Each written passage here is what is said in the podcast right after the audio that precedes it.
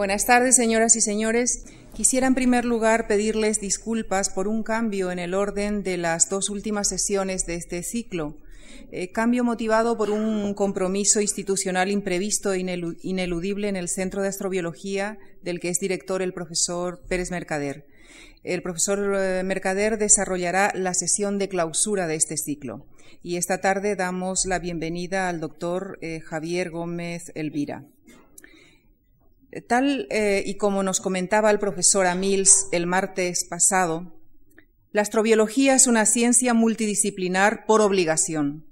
Su desarrollo solo es posible con la contribución de especialistas de diversas disciplinas como biólogos, astrónomos, geólogos y físicos. Prueba de ello es que el director de este curso, el profesor Pérez Mercader, es físico, el profesor Ricardo Amils, biólogo, y el doctor Javier Gómez Elvira, que nos acompaña hoy, es ingeniero aeronáutico. El doctor Gómez Elvira, desde el año 1981, entró a formar parte del Instituto Nacional de Técnica Aeroespacial, donde ha participado en el desarrollo de diferentes equipos e instrumentos para satélites, así como en la supervisión técnica de la primera generación de satélites ISPASAT. Actualmente es el responsable del Laboratorio de Robótica y Exploración Remota y vicedirector del Centro de Astrobiología, en el que está dirigiendo diversos proyectos en campos como la robótica móvil, visión artificial y el desarrollo de instrumentación espacial. Cuando analizamos el universo, una de las preguntas que tenemos todos en la mente es saber si existe o ha existido vida en otros lugares del sistema solar. La única forma que se tiene actualmente de intentar buscar una respuesta a esta pregunta es llegar hasta los diversos planetas o cuerpos del sistema solar y explorarlos. El doctor Gómez Elvira nos hablará hoy de las principales líneas de investigación en las que se trabaja para llevar a cabo esta tarea, que son esencialmente el desarrollo de los vehículos que se utilizan tanto en las misiones espaciales como en las exploraciones, así como el desarrollo de la instrumentación especializada. Agradezco una vez más al doctor eh, Gómez Elvira su participación y a todos ustedes por el, por el interés con el que siguen este curso. Muchísimas gracias. Buenas tardes a todos. Lo primero, eh, darles gracias a la Fundación por permitirme participar en el curso y por eh, poder darles la charla que, que, esta tarde quiero, quiero dar. Ah, el título de la, de la charla es Tecnologías para la búsqueda de vida en el sistema solar. Eh, yo lo que, lo que quiero transmitir es un poco es el, mensaje de, eh, de, cuál es o de cuál es el esfuerzo eh, tecnológico que se necesita para simplemente ir hasta uno de los cuerpos del sistema solar, como puede ser Marte, y poder saber si, si existe vida o si ha existido vida en el pasado en, este planeta. Y de alguna forma confirmar eh, las teorías sobre el origen de la vida que eh, el profesor Juan Pérez Mercader eh, les haya ido contando a lo largo de este, este ciclo. En, en, una misión de, en una misión de exploración hay diferentes fases que requieren técnicas distintas. Hay una primera fase, que es la, de puesta en órbita del satélite. Hay una segunda fase, que es la de llegada al, al satélite y, eh, no solo llegada a la atmósfera, sino también llegada al suelo. Y hay una tercera fase en donde pues eh, se va a, explorar y se van a tomar datos de la superficie del, planeta que queremos explorar. Cada, cada una de estas de estos, eh, etapas requiere tecnologías distintas y requiere en muchos casos tecnologías nuevas que se están desarrollando y que eh, día a día se van cambiando y que van, se van depurando para conseguir los objetivos que, se buscan. Hablando de objetivos, eh, recordar un poco cuáles son los objetivos que tenemos que eh, la exploración planetaria tiene en el sistema solar.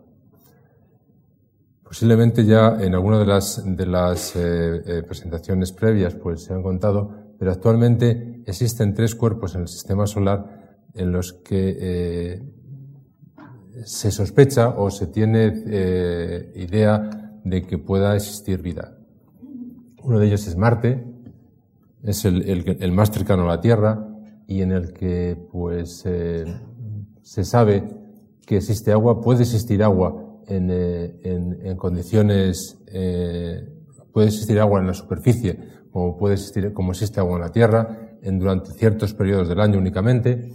Se sabe que el, tipo de, minerales que existen en Marte pues son hierro, son muy, similares a muchos de los que existen en la Tierra. Y se sabe además que en el subsuelo, subsuelo es, eh, es eh, eh, muy probable que exista agua, con lo cual se dan todas las condiciones de la existencia, de las condiciones para que pueda existir vida en Marte. Uno de los problemas que tiene es la distancia. actualmente la distancia es aproximadamente de 53 millones de kilómetros que eh, es del orden de 128 veces la distancia de la Tierra a la Luna. Ya un, primer problema que tiene, que tiene, la exploración de, estos, de este, este eh, cuerpo, de este planeta, es ese que, menciono, la, distancia. Hacer simplemente una pequeña extrapolación. Eh, si el viaje de la, de la Tierra a la Luna es aproximadamente de dos días, el viaje de la Tierra a Marte pues está del orden de los 200 días, dependiendo de la posición, eh, de, la posición relativa entre Marte y la Tierra. Otro de los, eh, de objetivos de, exploración es Europa.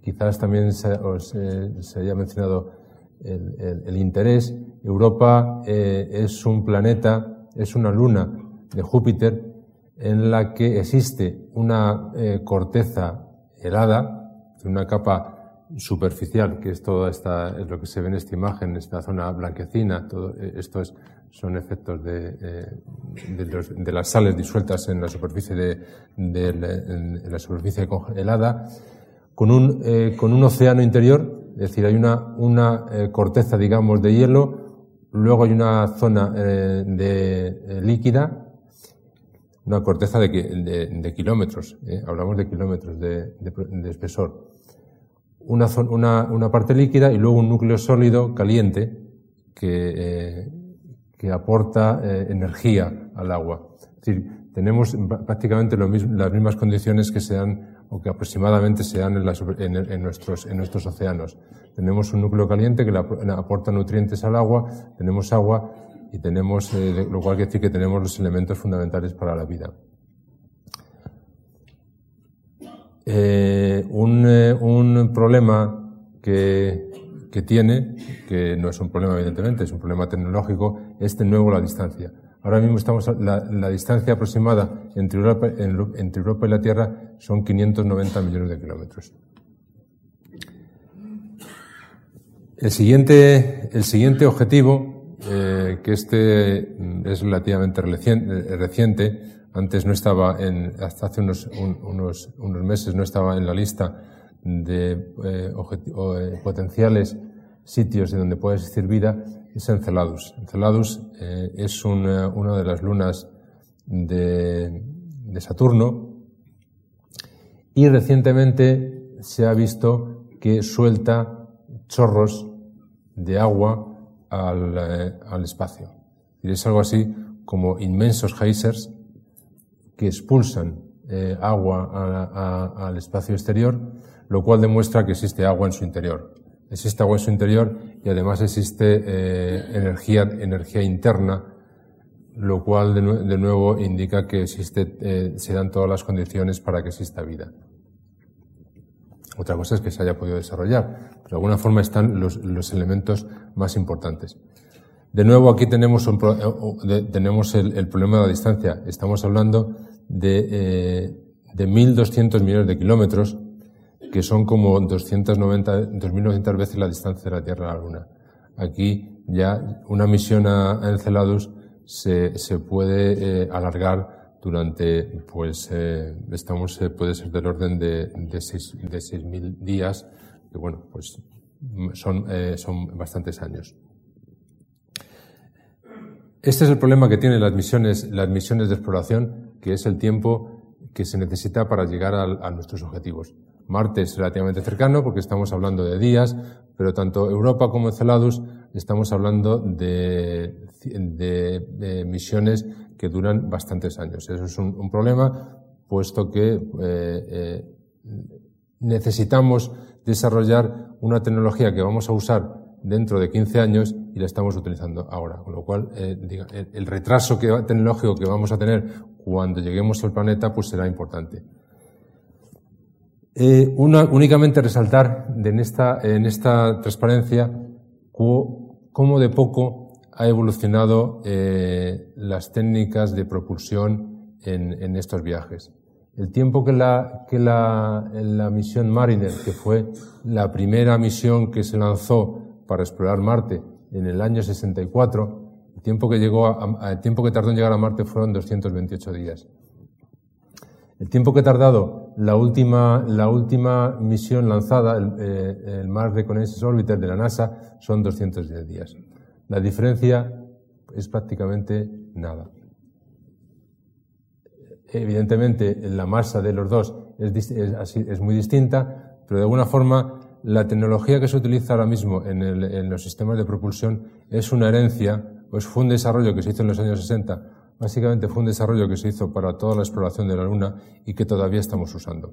necesitamos, dar un paso más allá en las técnicas de, en, las, en, los, en métodos que usamos para propulsarnos y llegar a, hasta, y llegamos hasta los objetivos lejanos que tenemos.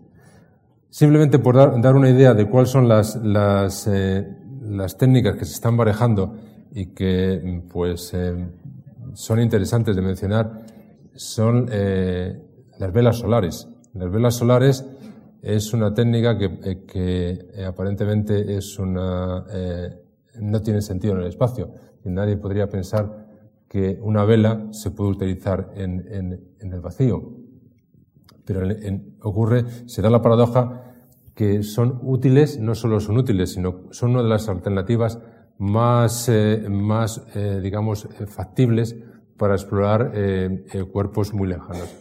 El concepto es muy sencillo, es el, la radiación, lo que emite el Sol. seguro que tenéis, todos tienen en la cabeza las imágenes que han salido en, mucha, en la televisión de las manchas solares que van soltando, eh, sueltan cosas al, espacio. Pues toda esta energía que suelta, todas esas partículas que suelta, que llegan hasta los confines de, del sistema solar, son partículas, partículas que tienen una masa, que tienen una masa muy pequeña y que cuando chocan contra una vela le dan un pequeño impulso, un impulso extremadamente pequeño, un impulso que, por hacer un símil para tener un, poco un símil físico con, en la Tierra, es como una brisa que soplase a 16 milímetros por hora, es decir, una brisa eh, indetectable por nosotros. Pero tiene una ventaja, una ventaja muy importante, que es que en el, en, en el espacio no existe resistencia. Nada impide eh, que un cuerpo se mueva, eh, que, se, que se, se acelere en el espacio lo que significa que pequeños impulsos, por muy pequeño que sea el impulso, se va a ir acelerando, se va a ir acelerando y se va a ir acelerando cada vez más. Con lo cual vamos a conseguir viajes o eh, eh, duración de las misiones mucho más, eh, mucho más cortas. Esto es una de las técnicas que, como digo, como decía antes, no es una utopía. Esta es una foto de un, de un satélite japonés en donde se hizo una prueba de desplegar una, una, una vela espacial estas superficies que se están pensando son superficies del orden de 200 metros por 200 metros, es decir, superficies enormes. Enormes, pero que, eh, como, eh, como, decía, son factibles eh, actualmente. La llegada al suelo es otro de los problemas que se, que se, se tienen que resolver. Actualmente existe una solución, una solución que se ha probado y que funciona para, para vehículos pequeños, que son los sidebags, los airbags son eh, más o menos, para que os hagáis una idea, globos que se hinchan generalmente cuando están muy cerca del suelo, cuando han llegado a una cierta distancia del suelo, el, vehículo se para con paracaídas, con, con, diferentes paracaídas que lo van decelerando poquito a poco, llegan y cuando está cerca del suelo despliega una serie de globos, eh, los globos de alguna forma eh, frenan el, el, o protegen del impacto contra el suelo, da diferentes eh, eh, rebotes y al final se estabiliza y a partir de ahí se abre. Esta técnica es una técnica que funciona, pero es una técnica con un alto riesgo. un alto riesgo porque puede ocurrir que en uno de estos impactos eh, los globos se exploten y entonces a partir de ese momento la misión se corta. el futuro, el futuro, las próximas misiones, las próximas misiones hay dos alternativas. Esta, que es la que va a tener la próxima misión de NASA, que es simplemente llegar hasta cerca de la superficie con un pequeño vehículo, el vehículo se frena con unos pequeños cohetes y luego una grúa, una especie de grúa, deposita suavemente en el suelo el rover. A partir de un momento, cuando lo ha depositado y cuando está seguro, se sueltan los cables y la nave, digamos, nodriza se separa y se, eh, pues, se queda en otra parte de la, eh, de la zona de exploración. La alternativa de la ESA a este tipo de, aterrizaje, pues hasta ahora mismo no, existe. Esto es como decía de la NASA. La ESA, pues está eh, pensando en un sistema, en un sistema de, aterrizaje, pues con algo, no de airbags, pero sí con una especie de, de flotador enorme que es lo que hará que cuando llega al suelo pues se frene. Esta técnica es una técnica que se utilizan, utilizan en los militares para soltar cargas de los aviones, soltar eh, cargas pesadas y que eh, pues se depositen en el suelo. Los, eh, la, llegada al suelo, las, las otras, los otros elementos que tenemos son los vehículos que se utilizan en, eh, una vez que se han llegado al suelo, que es los vehículos de exploración. Los rovers ahora mismo son los elementos más, más eh, preferidos. Esta es una, una imagen de lo, que, de lo que se utilizó en la misión Pathfinder. Este es el pequeño vehículo que pues tenía una limitada autonomía. Aquí se ve una, esta es una imagen tomada desde el, desde el lander que lo depositó en el suelo, cómo se acerca, se acerca a una roca, eh, despliega un instrumento que tiene en este extremo, toma un dato y se mueve. Este, digamos, es eh, eh, el, progenitor de toda la generación de rovers que viene después, de los, de los vehículos que están actualmente trabajando y de, los de las misiones que se van a lanzar en el futuro. La, misión de NASA y la misión de, de la ESA, pues conceptualmente es similar. La ventaja que tiene un, vehículo de este tipo pues es que es fácil de controlar, es ligero, es fiable y es, eh, digamos, capaz de llevar una carga, una carga de instrumentación que eh, pues permite desarrollar una misión científica. El problema que tienen estos vehículos pues es que eh, hasta ahora están controlados o están alimentados por paneles solares, paneles solares que con el tiempo se cubren de polvo y que una vez cubiertos de polvo eh, pues mm, si, si utilizan baterías, cuando el panel no alimenta la batería, pues la batería se descarga y el vehículo se muere, que fue la muerte de este, de este vehículo, del Pathfinder, y que en este caso, en el caso de los, de los rovers que están actualmente, pues no tienen ese tiene el mismo problema, pero eh, casualmente el viento está limpiando los paneles y eh, la vida de la vida de la, de la misión pues se ha extendido pues actualmente hasta el doble.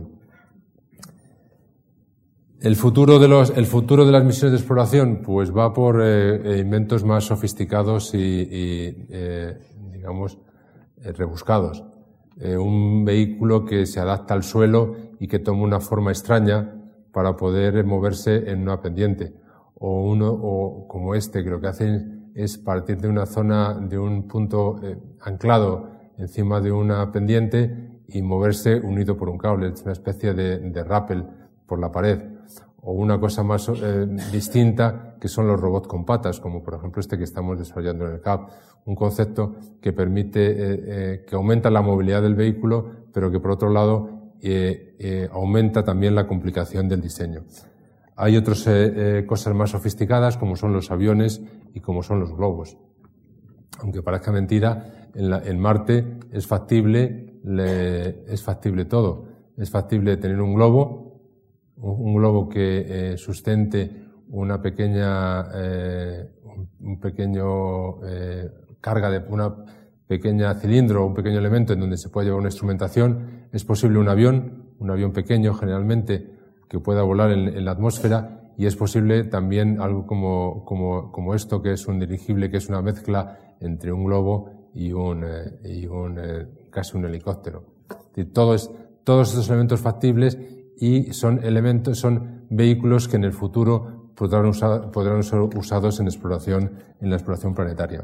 son técnicas, técnicas que ahora mismo no están utilizadas, pero que son eh, muy posible que en las próximas misiones las veamos, eh, las veamos trabajar en, el, en ese entorno.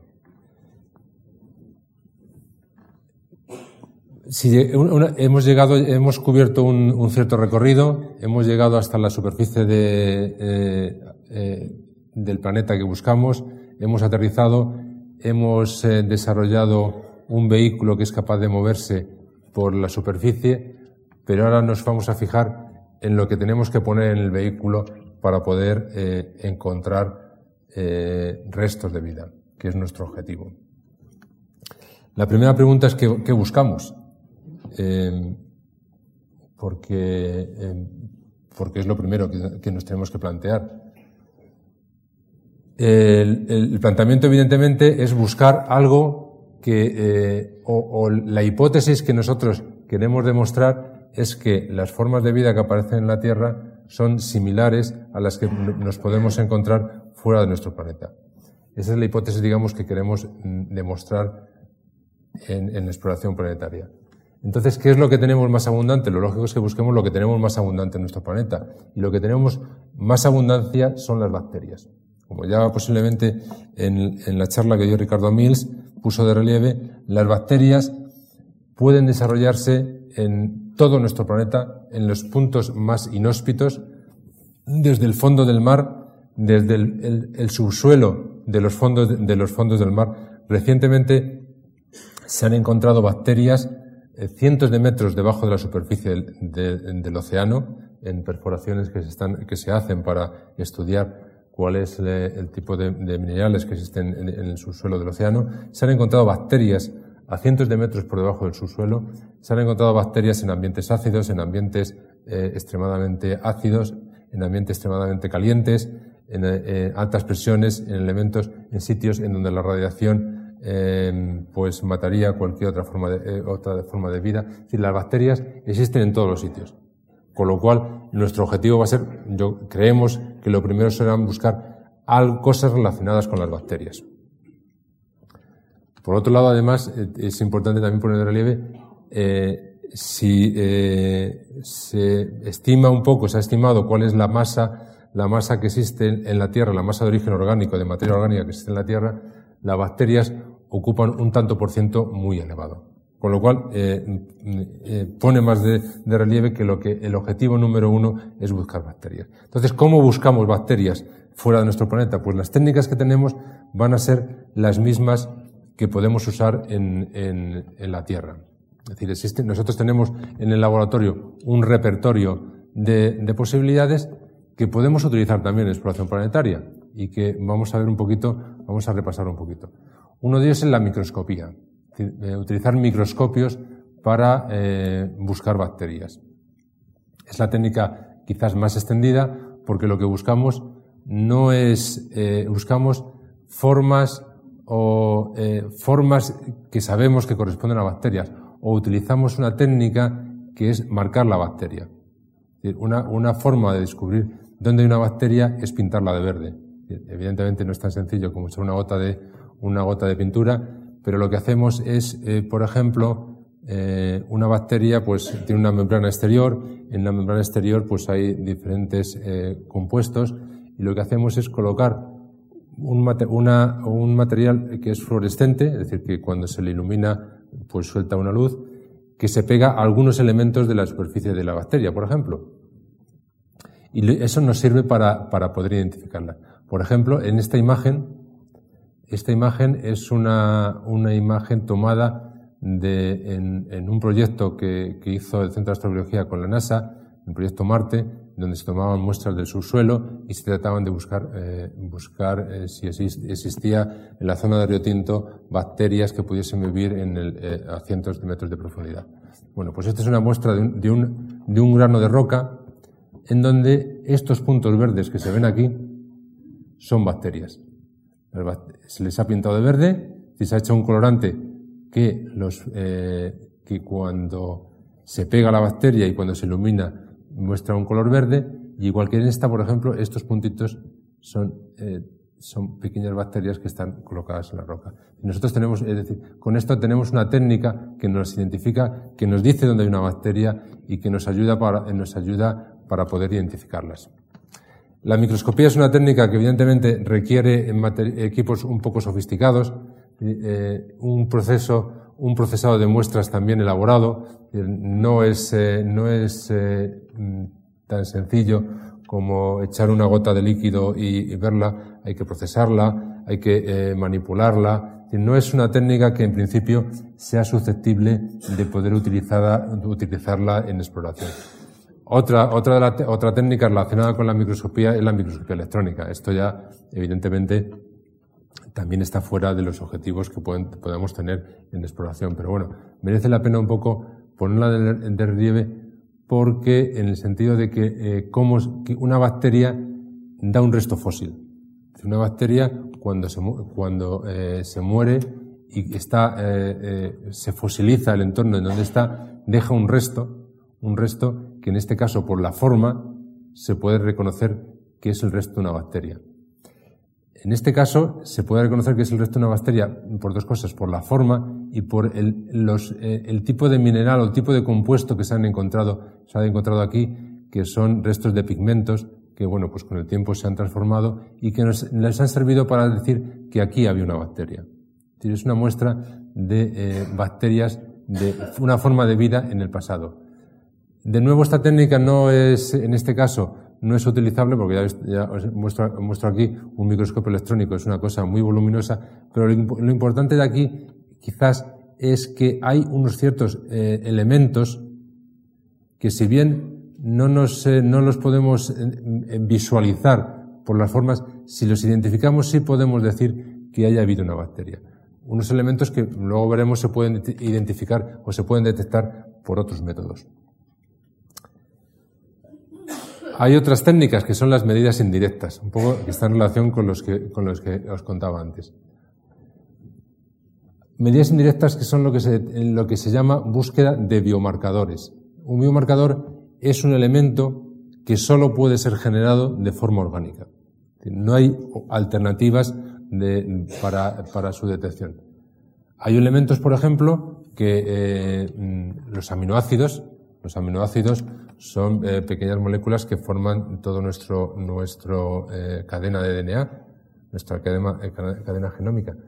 Los aminoácidos no son biomarcadores, no pueden ser, no son biomarcadores porque un aminoácido puede ser generado de forma inorgánica. Se han detectado aminoácidos en el medio interestelar, en, en galaxias, en el núcleo de galaxias o en el núcleo cerca de las de estrellas, se han detectado aminoácidos, donde estamos seguros de que no hay ninguna forma de vida. Entonces tenemos que buscar otro, tipo de cosas, otro tipo de, elementos que sí sean únicos, únicos con toda seguridad de, formas de vida. Proteínas son unos, eh, unos compuestos típicos de las bacterias y en otros, en otros eh, eh, elementos o en otros microorganismos, lípidos. Lípidos son otros de los compuestos que están si esto es una bacteria, es un, dibujo esquemático de una bacteria, pues en la membrana, eh, la membrana está hecho por, eh, por, lípidos. Y son elementos que están ahí y que se pueden detectar. Lo que, lo que pasa es que esto nos, nos sirve para, eh, para buscar vida, digamos, vida viva, es decir, bacterias que están en, en activo, por decirlo de alguna forma. Pero desgraciadamente estas moléculas con el paso del tiempo se, destruyen y ocurre lo que se llama la diagénesis. La diagénesis es que eh, ocurre cuando un microorganismo, el tipo de la bacteria, muere, se queda en el suelo. Entonces, el efecto de, las capas que se van acumulando encima, aumento de la presión, aumento de, a medida que eh, se va, profundizando, también aumenta la temperatura. Entonces, hay una serie de procesos en los que eh, esas moléculas típicas que aparecen en la membrana y que son muy, eh, muy claramente identificativas de que existe algo vivo se, se, destruyen, se parten en cachos, se van partiendo en, en cachos cada vez más pequeñitos. Si nosotros somos, somos capaces de, ver, de ver en qué se ha transformado esto, es decir, que un, elemento como este, bueno, la cadena, esto es una representación de cómo es ese elemento, ese, elemento se va partiendo en cachitos y entonces al final llega, puede llegar una cosa como son los opanos. Los opanos es un tipo de, molécula. Si nosotros podemos, somos capaces de relacionar esto que hay aquí con nuestra bacteria, pues seremos capaces de decir que ha habido vida en ese punto en el pasado. Y son lo, que, se llaman medidas indirectas. Eh, esto es un, simplemente un ejemplo de, esto, de lo que, eh, contaba antes. Estos son dos moléculas, dos moléculas de, un organismo vivo que son, eh, extremadamente complejas, con muchos, muchos átomos todos unidos, formando formas muy extrañas y que con el paso del tiempo se simplifican enormemente y quedan cosas como, estas. Esto es únicamente un, eh, un, punto ilustrativo. Hay otros métodos de identificación, pero claro, siempre, como decía antes, existe la pregunta de, estas de si las técnicas que utilizamos son válidas para detectar formas de vida que no son similares a las que existen en la Tierra. Pues eh, la respuesta es difícil de, es difícil de, de, de, dar. Mm, lo que, se, lo que se puede hacer, lo que se trata de hacer, es identificar lo que, se llama eh, elementos de la actividad celular. Es decir, algo que no nos dice lo que es, pero simplemente nos dice, nos puede decir que hay algo vivo allí partiendo igualmente de ciertas hipótesis básicas, como por ejemplo que en, una célula es un, una célula o una bacteria es algo que está transformándose, es algo que se reproduce, es algo que, eh, eh, genera calor. Si nosotros somos elementos muy complejos que generamos calor, pues si simplemente eh, acercásemos un pequeño, un pequeño microtermómetro, podemos llamar, o microcalorímetro, que es una, algo que mide la cantidad de calor que se genera, si tuviésemos una muestra que no, no sabemos lo que tiene, pero simplemente fuésemos capaces de decir que en un ambiente constante, donde no hay ninguna, nada exterior que lo perturbe, genera calor, pues podríamos casi asegurar de que existe algo, existe algo en esa muestra que tiene vida la producción de, la producción de, algo que no está dentro de la muestra también puede ser una, una evidencia de que hay algo vivo allí. De todas, eh, eh, es, es, una, es una discusión, porque todo está relacionado con la definición de lo que es vida, es decir, con la definición de lo que es un ser vivo. Y por eso está muy, muy también en discusión cuáles son las técnicas que se podrían utilizar para tratar de descubrir algo que está vivo, pero que no se parece realmente a lo que, a lo que nosotros conocemos eh, como vida. Eh, tenemos las técnicas que existen, que, que, os he comentado antes, y ahora lo que hay que hacer es llevarlas a, llevarlas a la, a la realidad, llevarlas a lo que es un rover, que es eh, el paso, un paso eh, hacia la tecnología. Un rover como este, que, que presento aquí. Este es un dibujo de lo que será el próximo rover que la, que la Agencia Espacial Europea quiere enviar a Marte. Un, un, vehículo que tiene un conjunto de cámaras para observación remota.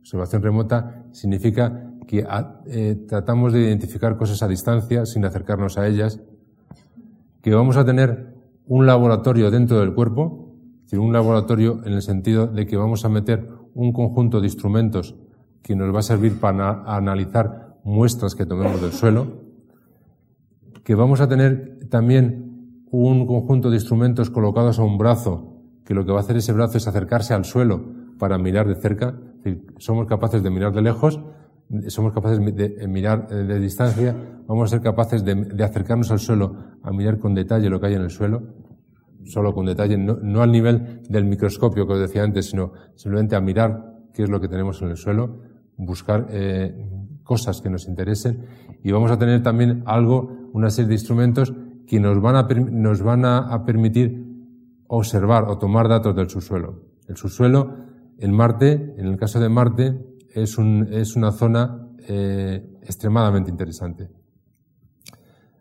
En eh, como decía antes, prácticamente la superficie no puede existir vida porque la radiación que llega a la superficie de Marte es lo suficientemente agresiva como para destruir al menos todas las formas de vida que conocemos en la Tierra, pero en el subsuelo eh, sabemos que, existe agua, o muy probablemente existe agua, porque sabemos que existe hidrógeno y por tanto suponemos que existe agua, y que existe agua y en esa es la zona precisamente donde se pueden encontrar eh, microorganismos. Y necesitamos un sistema que, nos, que nos, nos, guíe hasta el subsuelo y nos pueda ayudar a detectar cosas. La observación remota, como decía, nos sirve para detectar eh, cosas, eh, es decir, para hacer una primera exploración de lo que hay en el entorno. Estas son fotos tomadas, de, cogidas de las, de, de la exploración de los rovers que están actualmente en, Marte. Este es el brazo robótico en donde lleva la cámara y lleva otro elemento que luego, luego hablaremos. Y son, eh, eh, es una muestra de lo que se puede ver. Aquí, por ejemplo, esto es un, lo que se llama un afloramiento. Un afloramiento es un conjunto de rocas que no están cubiertas por el polvo y que sobresalen, sobresalen un poco del suelo. Pero que en este caso, lo que, lo que le ha permitido eh, por ejemplo, identificar a la comunidad científica en esta zona son características como esta. Y esto eh, hace suponer que ha habido eh, un cierto flujo de agua en la zona, en el pasado, evidentemente. Es nos ha ayudado para hacer una primera, digamos, aproximación de decir qué es lo que nos interesa explorar y qué es lo que, lo que no nos interesa explorar. Nos interesa explorar cosas como esta, por ejemplo, en donde ha habido agua cosas en donde pues, eh, puede haber eh, eh, interés desde el punto de vista mineralógico por ver qué minerales se han formado e incluso para detectar cosas relacionadas con elementos orgánicos. Aunque en este caso, en el caso de la, de la misión actual de la Mars Exploration Rover, no puede detectar ese tipo de cosas. Da imágenes como estas, son otras imágenes tomadas de, las, de los MER actuales, del Opportunity y Spirit nos indica qué tipo de, entorno eh, rodea al rover. Eh, por ejemplo, esto es una muestra de una imagen tomada del surco que va dejando una rueda en, la superficie de Marte. Y aquí nos está diciendo que es una zona pues muy eh, con mucho polvo muy fino, tiene una especie de, playa, de arena de playa, no muy profunda, porque el borde que va dejando es pequeño, nos informa, la, observación remota nos ayuda a, nos ayuda a obtener eh, información del entorno. La observación remota combinada con otras técnicas nos, eh, nos da pues una, una nueva, una información adicional más detallada, que es lo que se llama la espectrometría infrarroja, que, bueno, para simplemente la, esta técnica es un, analiza, eh, es una, un, procedimiento que analiza la, luz que se, que, se, refleja en el suelo y con, eh, analizando ese, esa luz es capaz de decir qué tipo de minerales, algunos de, cuáles son algunos minerales que existen en el suelo. Por ejemplo, esto es un, una imagen de la, tomada también por los MER, que es todo el conjunto de análisis que ha hecho alrededor de esta zona donde hay unos ciertos afloramientos. Y esta es la zona donde, de donde aterrizó por ejemplo, aquí se ve que estos, puntos rojos significan que esta zona es rica en hierro, los puntos azules significan que son zonas pobres en hierro. Son, eh, es, eh, es, un, elemento adicional que nos ayuda a buscar zonas en donde pues, eh, es posible encontrar puntos de interés. Esta es otra, otra imagen un poco más, digamos, más detallada, en donde de nuevo hay zonas rojas que nos muestran que son eh, todo, estos eh, elementos son minerales ricos en hierro, mientras que las azules son minerales más pobres. hay una variación desde el rojo al azul de eh, concentración de hierro. Es un elemento en la observación remota que nos ayuda un poco a situarnos en las zonas de interés. Esto es lo que actualmente, lo que actualmente eh, se utiliza.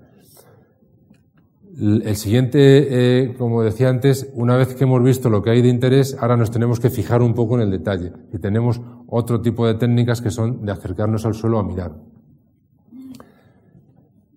Eh, nos acercamos a, mirar y también lo que hacemos es un poco eh, mm, manipular el suelo de alguna forma. volviendo otra vez a lo que tiene actualmente las, las MER, lo que tienen es una especie de broca que lo que hace es eh, acercarse al suelo e ir eh, moviéndose, ir haciendo una pequeña, un pequeño taladro para quitar las primeras capas de la roca y ver un poco lo que, lo que hay eh, debajo. Por ejemplo, esta huella, lo pongo aquí, lo pongo aquí debajo, esta huella que tiene aproximadamente 5 centímetros de diámetro, es decir, es una cosa pues así, y 3 milímetros de profundidad, pues a la, al, la perforadora esta que, mencionaba, pues ha tardado cuatro horas en hacerla. Es decir, no es un proceso precisamente eh, fácil de hacer. Este, este tipo de, de, elementos, pues este tipo de perforación, este tipo de técnica, lo que nos, nos, da, nos, da, nos da una idea de lo que hay debajo de la superficie, de qué minerales hay. estas imágenes, que aunque eh, están en blanco y negro, lo que se hacen es tomarse con distintos filtros, con distintos elementos que lo que hacen es eh, combinarlos, pues luego aportan información sobre el tipo, los colores que existen en los minerales y también nos ayudan un poco a, ayudan al geólogo, al geólogo que analiza este tipo de rock, este tipo de información para identificar un poco cómo se ha generado, qué tipo de características hay en, en este, en esta, en la zona observada y que pueda eh, dar información de cómo se ha generado esa roca, por ejemplo. Aquí eh, se puede ver que es totalmente diferente esta, rock, esta perforación, que es una zona sólida, con esta, en donde estamos eh, eh, escarbando, digamos, en una zona que está simplemente recubierta, de polvo. La observación, pero este es, esto es lo mejor que da el microscopio. ahora mismo la misión que está, allí no puede dar una, una, imágenes mejores que esta y en comparación con lo que veíamos anteriormente, pues es bastante eh, poco eh, significativo. Lo, lo, que dentro de las técnicas de laboratorio la, hemos visto las técnicas de observación. Dentro de las técnicas de laboratorio, el, los, eh, el precursor más claro son las, las misiones Viking. La, la Viking fueron los, el primer vehículo que llegó a Marte, bueno, el primero no, fueron los segundos vehículos que llegaron a Marte, antes que las, las Viking llegaron eh, vehículos eh, rusos, y iba dotado de un laboratorio, de un pequeño laboratorio que estaba enfocado a analizar, a analizar las muestras del suelo. En el caso de la Viking llevaba aquí una especie de, de brazo desplegable que lo que hacía era eh, coger una muestra del suelo y llevarla al cuerpo del rover. Llevaba una serie de instrumentación, instrumentación para eh, ver qué gases en una muestra del suelo se había, eh, cuando se calentaba, se soltaban, eh, se soltaba algún gas, algún gas eh, conocido. Se hicieron pruebas también de si algún microorganismo en el, en el, dentro del, había microorganismos en la muestra sólida que tenían una, una actividad metabólica, es decir, una, o alguna actividad de muestra de vida se hicieron, se, se analizaron los gases y desgraciadamente en esta primera, en este primer conjunto de, de, de análisis las conclusiones fueron bastante desalentadoras porque lo que se concluyó es que no había, lo que aquí pone en inglés, que no había vida en Marte. Esto eh, realmente supuso un, eh, un parón en toda la exploración planetaria, a toda la exploración de Marte, Posteriormente se han discutido eh, enormemente los, resultados de, estas, de estos eh, ensayos. Eh, se ha, incluso se ha demostrado que si la Viking hubiese aterrizado en Atacama, en el desierto de Atacama que está en Chile, que es uno de los desiertos más, más secos de, de, la Tierra, pues la conclusión hubiese sido no life on Earth. Es decir, no, había, no, hay vida, no hay vida en la Tierra. Eso eh, ha hecho que de alguna forma eh, eso, junto con todo lo de la detección de bacterias fuera en entornos extremos, ha hecho que, se impulsase de nuevo la exploración, la exploración planetaria. Volviendo a las técnicas de laboratorio, ¿qué tenemos ahora mismo en, cuál es el repertorio de cosas que podemos usar en exploración planetaria como técnicas de laboratorio? Enfocándonos fundamentalmente a las técnicas que, eh, están eh, desarrolladas para detectar vida, para detectar alguna forma de vida. Una de las, una de, y una de ellas es la que eh, se basa en anticuerpos. Anticuerpos, paradójicamente, son uno de los elementos que están dentro de, todos los, casi todos los seres vivos y que nos, van a servir como elementos de detección. Los anticuerpos, que un poco se resume, son moléculas capaces de identificar y unirse a otras moléculas de forma muy específica. ¿Esto qué significa? Que eh, los anticuerpos se diseñan para pegarse únicamente a un tipo de moléculas. En, nuestro cuerpo, los anticuerpos los, nosotros los generamos para detectar intrusos, intrusos, eh, virus o bacterias que son dañinos para nosotros. Entonces, eh, lo, que, la diferencia es que en lugar, nosotros lo que hacemos es diseñar esos anticuerpos. En lugar de, que los, los, desarrolle el cuerpo humano, los diseñamos nosotros.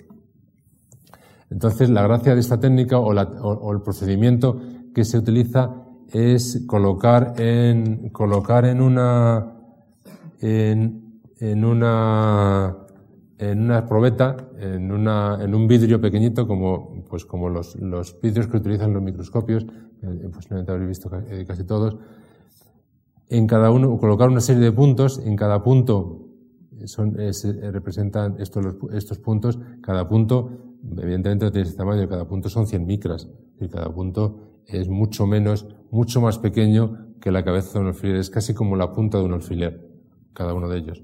Entonces, en cada uno de estos puntos se coloca una serie de anticuerpos, se coge una muestra sólida, bueno, se la procesa, se la, digamos, se la machaca, se la, se la filtra, se la mete, se la pone con un líquido y se la pone en contacto con los anticuerpos. Si nosotros estamos buscando en esa muestra, pues estos elementos eh, rojos, que pueden ser algunas de las moléculas que a nosotros nos interesa, cada uno de los anticuerpos, cada anticuerpo pillará al que le interesa, eh, al que eh, al que él está, para el que él está diseñado. Si antes les hemos colocado un pequeño elemento, un pequeño fluorocromo que se llama un elemento que cuando se le ilumina con un láser brilla, pues seremos capaces de que cuando a este, este conjunto de puntos nosotros le iluminamos con, con una luz, en donde haya puntos brillantes, seremos capaces de decir que haya había lo que estábamos buscando. Esto es un ejemplo de puntos en donde aquí no ha habido eh, detección y aquí sí ha habido detección. Es un elemento que cada uno de los puntos que estamos utilizando es casi eh, un elemento de detección. Es un, un diseño que podemos colocar, estamos hablando casi de miles de puntos, cada uno, cada uno de ellos diseñado para identificar una cosa muy específica. Esto es una técnica que eh, se utiliza en, medicina, eh, fundamentalmente en, pues para, en análisis clínico, y que lo que hemos hecho es automatizarlo. Todo el proceso que se hace en un, en un, laboratorio en el que un señor coge la muestra, la echa al líquido, la sonica, la, la pone en contacto, luego la lava, la lava debajo del grifo, la mete en una máquina y la lee con, un, eh, con una cámara, pues nosotros lo que hemos hecho es diseñar un equipo que haga todo ese proceso. Es lo que hemos llamado nosotros eh, SOLID, que es en inglés eh, es un sistema de detección de signos de vida. Hemos detectado un pequeño, un primero, hemos seguido el proceso que generalmente se utiliza, se sigue en cualquier diseño de instrumento para el espacio.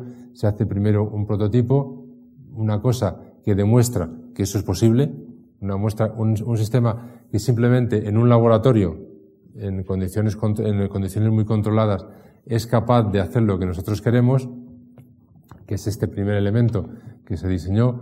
Un segundo elemento en donde eh, demostramos que no, solo somos capaces de hacerlo esto en un laboratorio, sino que además somos capaces de construir algo que funciona en el campo y que funciona en el campo sin la ayuda de una, de una persona.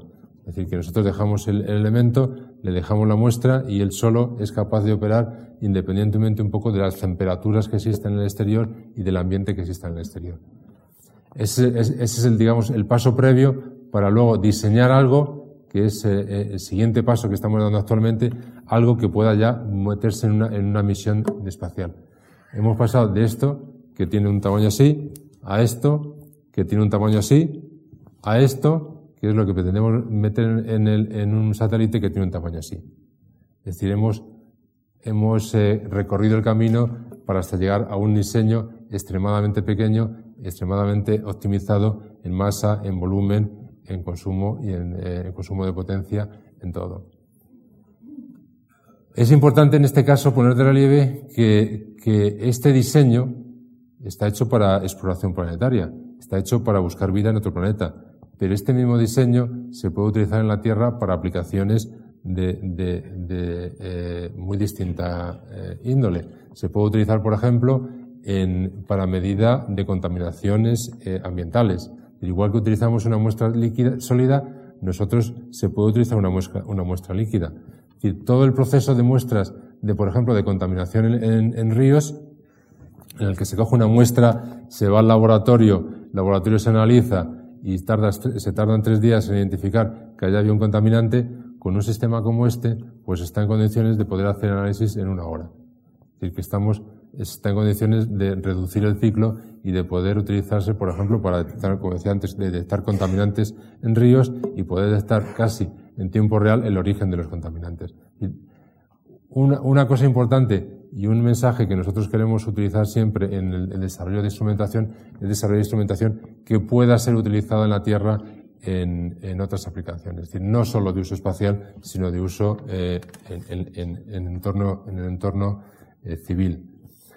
Otra técnica de, utilizable eh, en espacio, pero que también utilizable en la Tierra, son la espectrometría. La espectrometría Raman es una, un procedimiento que, bueno, eh, el nombre es un poco eh, elaborado, pero utiliza algo similar a lo que contaba antes. Lo que hace es lanzar un, haz de un rayo láser, el rayo láser incide contra el mineral, el mineral devuelve una, un haz de luz y si nosotros analizamos ese haz de luz, estamos en condiciones de poder identificar de qué estaba hecho, de qué está hecho el mineral en el que ha incidido el, el, haz de luz. Ese es un poco el concepto en, pocas palabras. Por ejemplo, con este, con, eh, eh, y es la información, la información que se consigue es algo, algo similar a esto. De alguna forma, con este tipo de técnicas, eh, que ya son un poco más, mucho más elaboradas que las que enseñaba antes, eh, lo que tratamos de identificar es como el código de barras de cada uno de los minerales. Cada, mineral tiene una especie de código de barras que es distinto, que es distinto, que podemos eh, asimilar, es un conjunto de picos, y nosotros con lo que, lo que hacemos con esta técnica es ver cuáles son los picos, y sabiendo cuáles son los picos, sabemos cuáles, de alguna forma, cuáles son el, su código, y podemos, y podemos saber cuál es lo que, qué es lo que estamos viendo.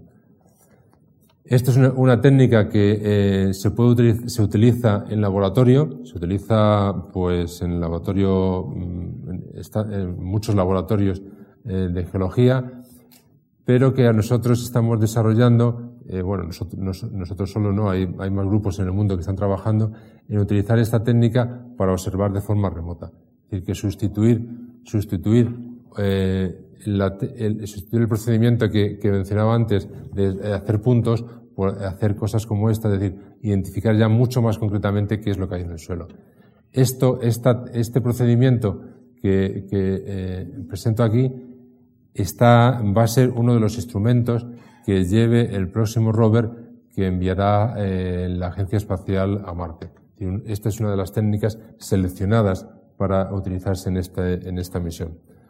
Otras técnicas, pues eh, también que están, que, están eh, que se incluirán en la exploración de Marte y que están ya seleccionadas para, para las próximas misiones, pues es algo tan sofisticado como esto, que es un, eh, un elemento, es un, un instrumento que va a detectar aminoácidos. Os decía que los aminoácidos no son no son moléculas o no son elementos que necesariamente eh, son de origen orgánico. Pero existe una propiedad de los aminoácidos que sí los identifica, sí, con ella sí podemos saber si son de origen orgánico o no. Es una cosa, un término que se llama la quiralidad. Eh, la quiralidad es una propiedad especial que tiene muchas moléculas y que, eh, y que, y que nos permite identificar si, si, si es si esa molécula se ha generado por un, por un microorganismo o se ha generado de otra forma. Entonces, este sistema es capaz de detectar los aminoácidos y de poder detectar esa, esa propiedad y de poder decir si, eh, si ese, ese aminoácido se ha creado por, una, por un eh, organismo o se ha creado de forma, eh, digamos, inorgánica, por proceso de combinación de simplemente de moléculas. Esto es otra, otra misión, otro, un instrumento que ya, como decía, está seleccionado y otro, otra misión, eh, otro instrumento también seleccionado, pues es un cromatógrafo de gases y un espectrómetro de masas que también lo que hace es detectar moléculas, detectar moléculas generalmente, moléculas muy pequeñitas que eh, pueden ser, no sirven para detectar eh, moléculas de origen orgánico, pero en este caso no es tan concluyente como este o no es tan concluyente como el otro que os, eh, que os, he, mencionado anteriormente. Es decir, estamos un poco eh, mostrando cuál es el, estado del arte, cuál es lo último que se va a utilizar en las técnicas de exploración. En la primera imagen que, eh, ponía en esta parte de la, de la charla, dibujaba el rover y veía que aparecía un sistema de perforación del subsuelo. Pues este es el, siguiente punto que, eh, vamos un poco a, presentar, que es la exploración del, subsuelo de Marte. Este es un mapa, un mapa de la, superficie de Marte tomada por un, tomada por un, eh, por un satélite de los que están orbitando actualmente sobre Marte y que da una idea de cuál es eh, la probabilidad de encontrar eh, agua en el subsuelo, tal forma que la zona roja significa zonas muy probables y que las zonas azules son zonas eh, más eh, improbables. Más improbables o que, la, o que el agua está lo suficientemente profunda como para que el instrumento utilizado para detectarla haya sido incapaz de hacerlo. Así que tenemos, por, tenemos gran, grandes posibilidades de encontrar, pues por ejemplo, en, en esta zona, o en esta zona, incluso en esta zona hay mucha más, eh, es una zona casi roja, eh, que indica que es muy probable que exista agua en el subsuelo. Cuando eh, buscamos agua aquí en la Tierra o buscamos, exploramos el suelo, pues tenemos esto. Un señor que va con nuestra máquina, con su máquina de sondeo, que se coloca en un sitio que es un camión que pesa 40 toneladas y una máquina que está con dos operarios que están trabajando a su lado eh, pues día y noche. Esto evidentemente no se puede, no es, no es utilizable en Marte, es obvio. Únicamente esto, nos, esto eh, eh, el hecho de ponerlo aquí es para dar una idea de lo que se necesita y esto es también para dar una idea de qué se puede encontrar en el subsuelo. Por ejemplo, esta es una imagen tomada de, de uno de los sondeos que se hizo en el marco del proyecto Marte entre la NASA y el CAP, en donde a, ciento, a 160 metros de profundidad pues se identificaron zonas en donde mm, pequeños, pequeñas cavidades por donde el agua había eh, fluido, pues se había producido una transformación de la roca muy probablemente generada por las bacterias que estaban en el subsuelo. Este es un ejemplo de lo que se puede encontrar en la exploración del subsuelo de Marte. Eh, ¿Qué es lo que se hace actualmente en, este tipo de, entornos? Pues, por ejemplo, eh, este es el ejemplo más típico y es un sistema, un sistema, todo este conjunto era una simulación de una misión de exploración del subsuelo de Marte. Un sistema en el que había un perforador, que es todo este, esta torre, con eh, una serie de, de brocas y de tubos que se ensamblaban automáticamente, que hacían el agujero, que penetraban en el suelo, que cuando estaban dentro del suelo iban, iban progresando sin ningún tipo de lubricación, sin ningún tipo de agua, eh, únicamente con, evitando muy despacio para evitar calentarse, que coge una muestra y que esa muestra la sube arriba y arriba se analiza. Este es un poco el proceso que se, que se, utilizó en esta misión de simulación. ¿Qué es lo que, qué es lo que hemos hecho? Eh, ¿Qué es lo que se puede hacer aquí? Pues o lo que hemos hecho en, el centro, pues es eh, un sistema que una vez que, haya hecho, que se hace el agujero, se, se coloca dentro una, una, como una especie de sonda, que es este elemento, y lo que hace es analizar, eh, tomar datos de las paredes que hay en el, agujero. Esto le permite, esto es por ejemplo una imagen, una imagen eh, de, de, la cámara que está colocada dentro del agujero, una imagen que le permite al geólogo ver y poder identificar por el color, por ejemplo, el tipo de mineral de que se trata, por la cantidad de, de eh, orificios pues el tipo de, de proceso que, que, se creó y por el tipo de grano, igualmente por el tipo de orificio, no, solamente no, sino por el tipo de, grano que, eh, que, existe en la roca, pues la técnica o cuál es el procedimiento, eh, pues puede ser por sedimentación o de origen volcánico, cuál es el origen de, de esa roca. También lo que hacemos en, esta, en este sistema es tomar eh, espectros con la técnica que os mencionaba antes, que mencionaba antes, espectros Raman, que nos permiten identificar qué tipo de mineral y en caso de que exista, que exista materia orgánica aquí, pues seríamos capaces igualmente de identificarla con ese espectrómetro. Esto es la técnica que se probó, es una técnica que actualmente pues está en desarrollo, es una técnica que potencialmente puede, utilizar, puede utilizarse en el futuro. Actualmente no hay ninguna misión no hay ninguna misión que, que plantee este tipo de, de, perforaciones, pero es uno de, las, de los métodos que seguro en, las próximas misiones se utilizará porque, como decía antes, el subsuelo es el lugar en donde es muy posible que se encuentre restos de vida. Y ya por último mencionar una cosa que en, todo el proceso de, de búsqueda de vida fuera de nuestro planeta eh, está, eh, de alguna forma, es necesario tener en cuenta, que es lo que se llama la protección planetaria. En el año 2002 se llegó a un acuerdo internacional para la protección de todos aquellos cuerpos en los que se va a desarrollar misiones para investigar el origen de la vida. Es decir, eh, se llegó a un acuerdo internacional para no contaminar aquellos cuerpos en donde nos interesaba ir a buscar vida, y no contaminar, eh, se categorizaron las, eh, se, hizo una categoría de acuerdo al, tipo de objetivo y no solo no es eh, no contaminar lo que vamos a llegar, sino tampoco contaminar el, en el caso de que nos traigamos alguna muestra desde, desde el planeta. por ejemplo, las misiones que actualmente se van a desarrollar y que están desarrollando son misiones en las que vamos a llegar a la superficie del planeta y las que tenemos que estar seguros de que no vamos a llevar ninguna molécula, ningún, ningún microorganismo de la Tierra a Marte que se pueda depositar en Marte y que, y que de alguna forma pueda generar un entorno, un entorno, un eh, ecosistema en, eh, sobre el planeta que nos, eh, nos falsee las medidas que podamos hacer.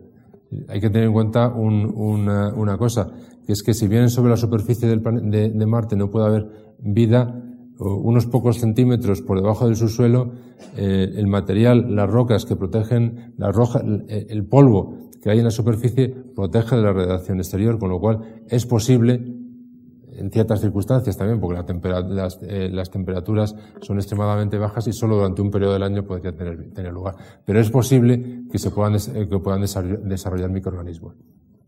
Entonces tenemos que estar seguros de que no mandamos nada a Marte que no pueda contaminar ni, ni mandamos nada que pueda, eh, digamos, engañar a los instrumentos que se han enviado y que nos den falsa, falsa información. Y, y, por último, lo que es ya la, el, el, último, eh, el último tipo de misión, que son aquellas que nos van a traer muestras de, la, muestras de Marte. Eh, también está dentro del, del, del, del, plan de trabajo de Marte que en algún momento se traerán muestras de la superficie eh, marciana. 2020, 2025 son los, eh, los eh, años en los que este tipo de misiones se pueden realizar. Y entonces lo que hay que estar seguro es de que nada de lo que se trae se contamine, se contamine en la Tierra, ni que por otro lado, en caso de que haya algo que desconocemos en Marte que lo podamos traer a la Tierra, y que nos pueda contaminar. todas las muestras que se van a traer de Marte se tratarán con el mismo cuidado, con la misma protección que los virus más eh, extremadamente peligrosos que se conocen en la Tierra, que son los laboratorios de, más alta seguridad biológica, y todo el material que se traiga, que venga alrededor, pues se esterilizará y se analizará con extremo cuidado para estar seguros de que no se ha traído ningún elemento contaminante a la Tierra.